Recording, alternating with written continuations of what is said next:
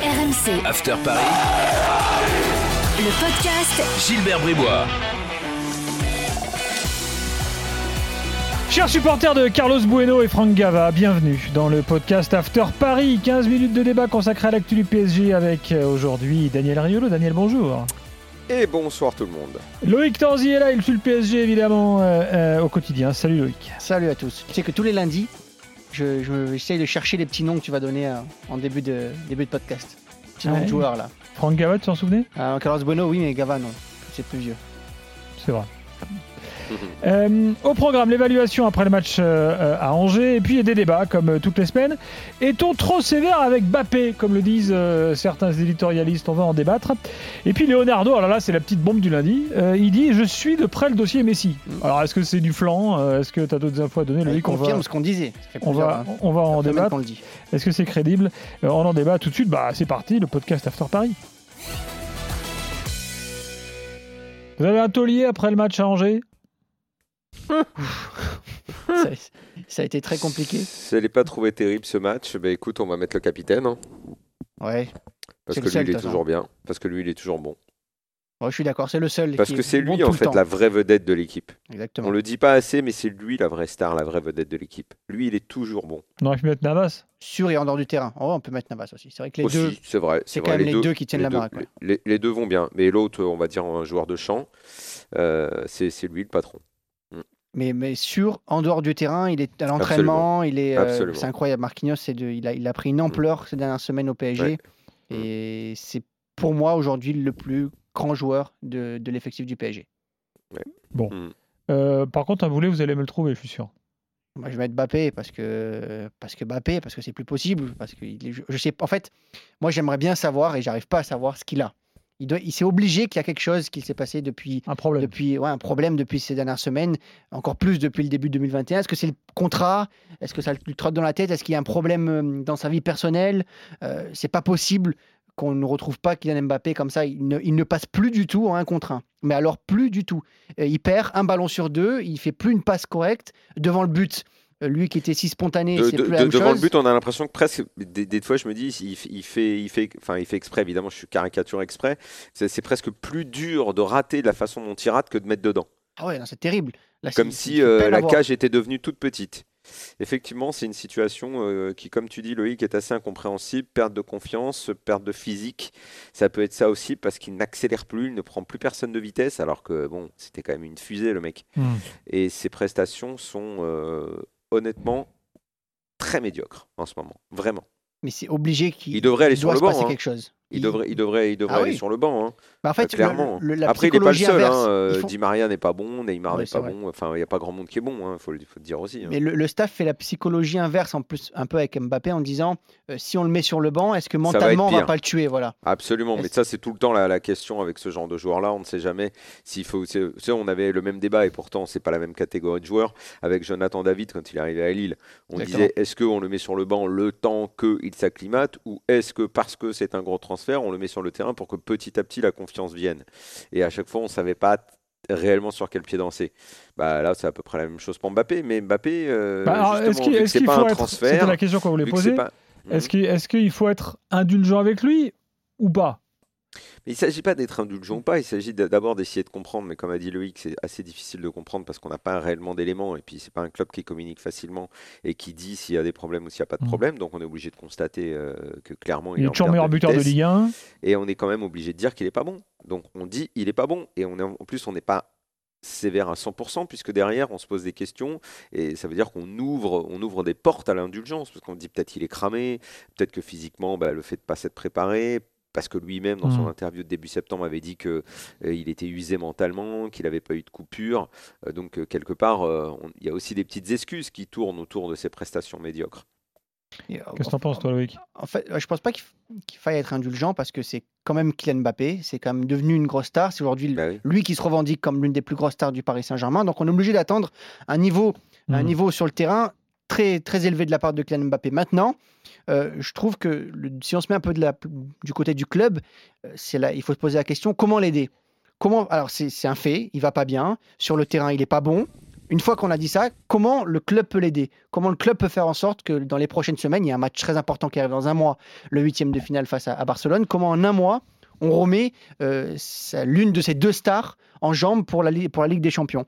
Et je trouve que le club la communique très mal parce que euh, toutes les conférences de presse, que ce soit Pochettino ou son adjoint, puisqu'il n'était pas là à Angers euh, ce week-end, c'est ah mais non, mais il va très bien euh, à l'entraînement. euh, il est très bon physiquement. Il est très bien. Il a le sourire. Il répond à tout ce qui, à tout ce qu'on lui Alors, en demande. fait, c'est juste une question de motivation. Bah, C'est c'est je trouve uniforme, que- enfin, ça peut en pas être fait, autre chose. si jamais il y a autre chose, je trouve que la communication du club est, est très mauvaise parce que dire que tout va bien euh, publiquement, c'est c'est- c'est- peut-être pas le piquer un petit peu dans son orgueil. Et les grosses stars comme Ken Mbappé, des fois, ils ont besoin d'être un petit peu piqués. Euh, Qu'on leur dise, écoute, là, ça va pas, t'es pas bon.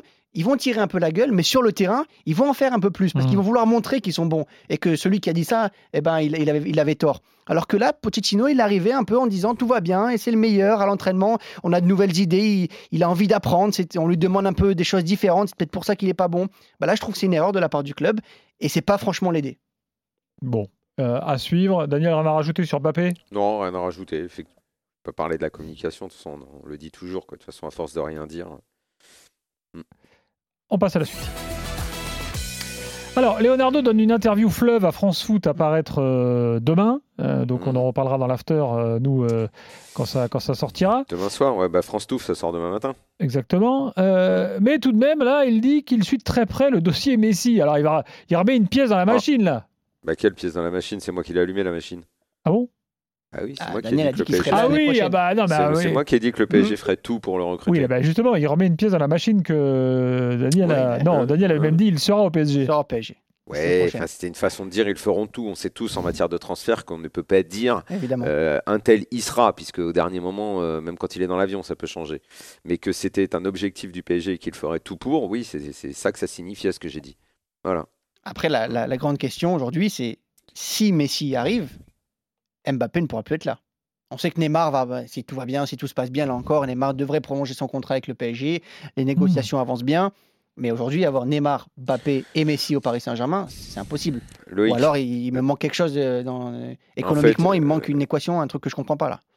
Euh, alors, est-ce que c'est économiquement qu'il te manque euh, un élément euh, ou un autre élément que moi non plus je n'ai pas, hein, mais que je m'efforce de comprendre C'est que le foot n'est plus du tout comme on le considère, c'est-à-dire que ça n'est plus la construction d'une équipe, qu'on est complètement dans un, dans un foot du futur, euh, la construction, le collectif ne veut plus rien dire, où on empile des vedettes parce que c'est bon pour le business, c'est bon pour euh, justement la- la- l'image, et que peu importe comment ça jouera, euh, peu importe s'il y a trois individualités, peu, peu importe tout en fait, et qu'on mettra Di Maria dehors et que euh, on, jouera avec euh, Messi, Mbappé, Neymar en même temps, et que même si ça marche pas très bien, bah, c'est pas grave.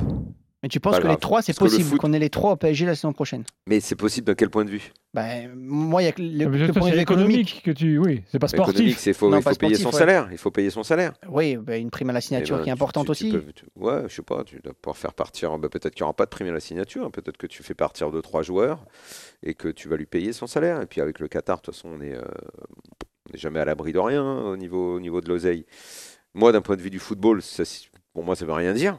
Mais aujourd'hui, encore une fois, je ne sais pas si le foot est encore. euh, on est attention, on est, on est- on est à un virage dans l'histoire du foot là où bientôt on ne comprendra plus rien, où gagner ne signifiera plus grand chose, développer du jeu, euh, ça veut plus rien dire tout ça.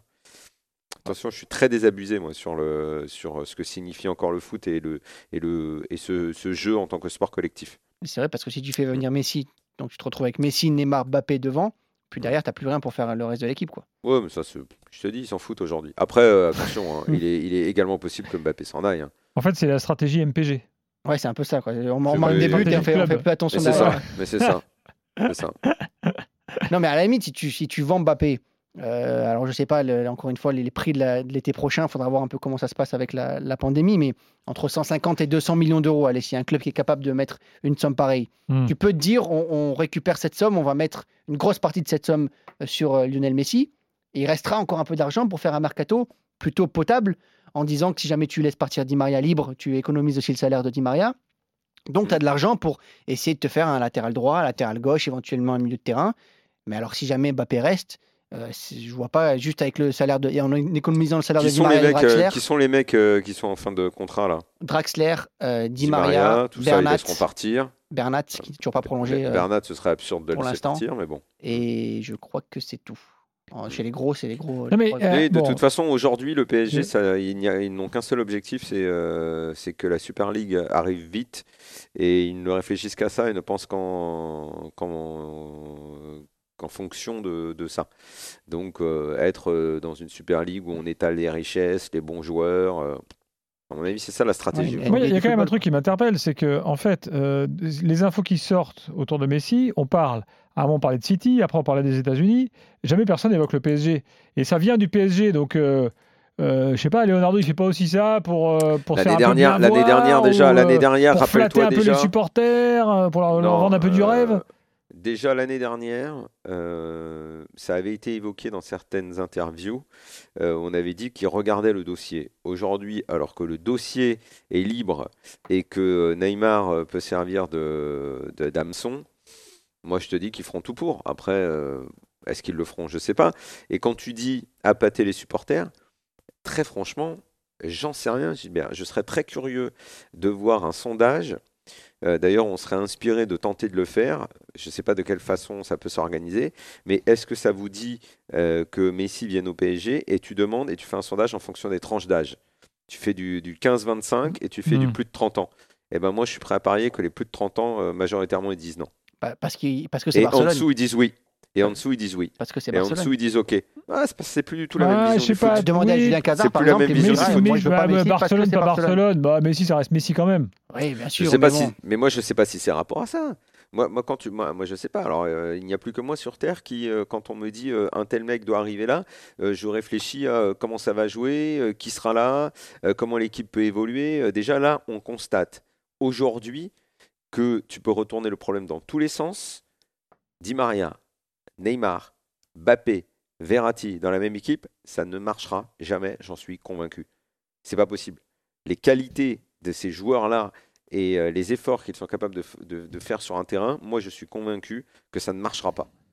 Et tu veux ajouter Messi à ça. Donc pour moi ça marche. Ils vont pour te moi sortir l'argument qu'ils ont gagné avec des champions, Neymar et Messi ensemble à, à Barcelone, mais sauf que derrière, il y avait Xavi, Busquets, il y avait Puyol. euh, Et on rigole ou quoi? Tu te souviens de l'équipe que c'était? Ouais, ouais, je me souviens. ouais.